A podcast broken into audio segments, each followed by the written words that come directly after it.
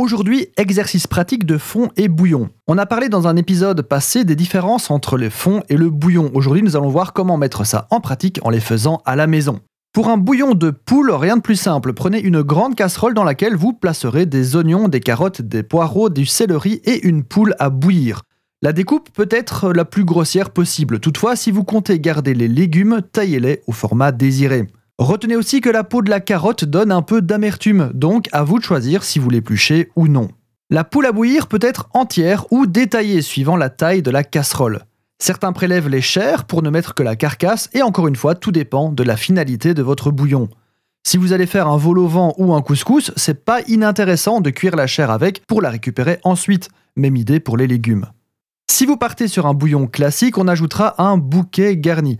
On a fait un épisode à ce sujet dans le passé, mais pour rappel, c'est persil, thym et laurier ficelés en petits bouquets. Certains ajoutent des oignons piqués de girofle pour parfumer. Si vous partez sur un bouillon plus oriental ou plus méditerranéen, n'hésitez pas à adapter les épices, encore une fois, à votre goût et à votre convenance. Couvrez d'eau froide à hauteur et laissez cuire quelques heures, au minimum 3. Ensuite, filtrez pour séparer le liquide et garder les chairs et autres légumes que vous voulez récupérer.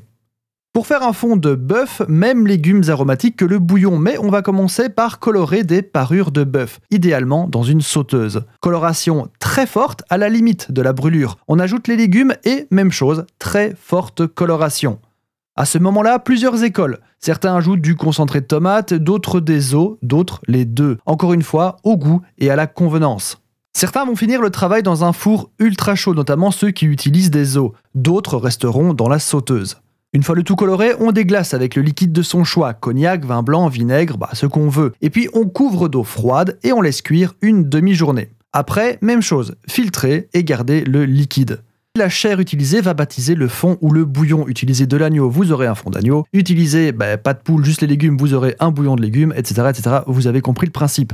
Faire son fond ou son bouillon à la maison n'est pas compliqué au final, ça demande juste du temps et de l'énergie. Mais quel résultat?